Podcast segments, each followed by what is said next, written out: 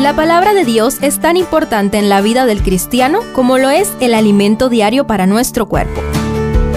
Estudia con nosotros el capítulo del día en Reavivados por su palabra.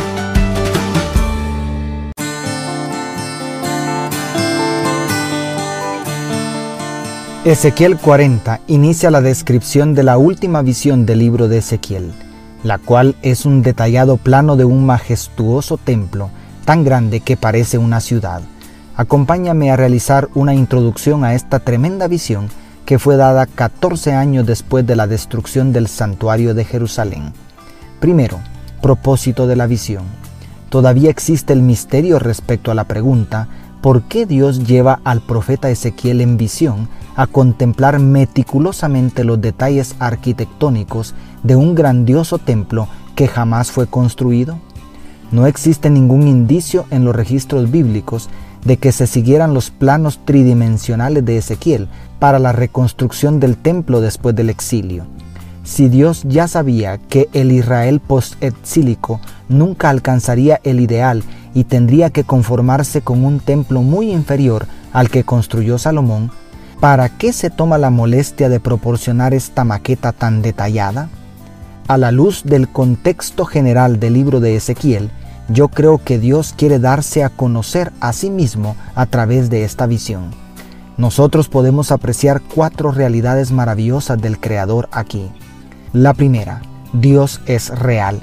No cabe la posibilidad en la Biblia de una fuerza impersonal, una energía difusa como si fuera una espuma que está en todo el universo. Tanto detalle y medida precisa nos habla de una persona inteligente y real. Dios no es una idea, es una persona real. La segunda, Dios es grande. Tan solo imaginar las dimensiones de los tres portales de 30 metros de alto que servirían para ingresar al atrio exterior de este majestuoso santuario resulta verdaderamente impresionante. Definitivamente, el creador de las infinitas galaxias es más grande de lo que podemos imaginar. La tercera, Dios es organizado. No le bastó dar una promesa genérica de la restauración del Estado de Israel. Se dedican nueve capítulos para describir el nuevo templo, la nueva capital y la nueva distribución de la tierra.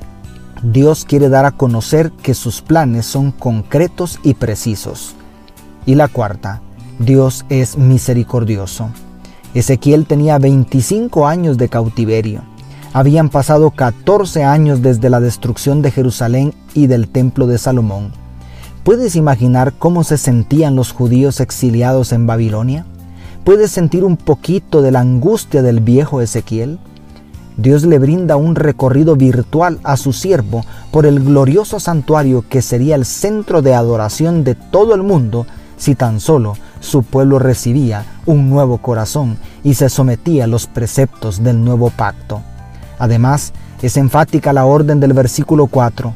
Cuenta todo lo que ves a la casa de Israel. Esta visión es un verdadero acto de amor y compasión por parte de Dios en favor de su remanente. Y segundo, descripción del exterior. El capítulo de hoy describe la parte exterior del santuario.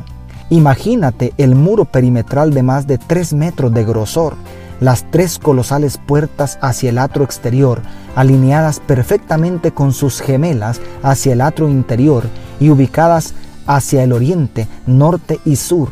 Tenían 30 metros de altura. Imagina los 50 metros de espacio libre que tenía el atrio exterior en sus tres lados, las 30 cámaras y el primoroso enlosado que tenían enfrente el atrio interior, donde estaba el altar, era un cuadrado perfecto de 50 metros por lado.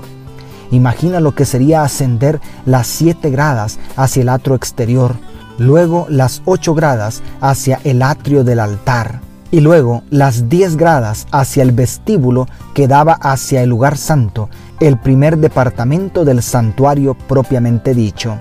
Justo allí en medio de las gloriosas columnas de esa impresionante tercera entrada, nos deja el capítulo de hoy. ¿Quieres seguir conociendo al Dios de este majestuoso templo? Te espero mañana para estudiar el capítulo 41.